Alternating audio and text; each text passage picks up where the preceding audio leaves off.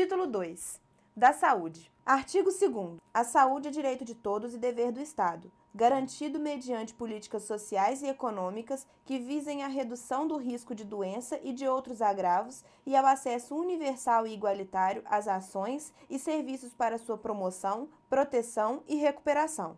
Parágrafo único. As atividades de saúde são de relevância pública e sua organização obedecerá aos seguintes princípios e diretrizes. A linha A acesso universal e igualitário. A linha B, provimento das ações e serviços através de rede regionalizada e hierarquizada integrados em sistema único. A linha C, descentralização com direção única em cada esfera de governo.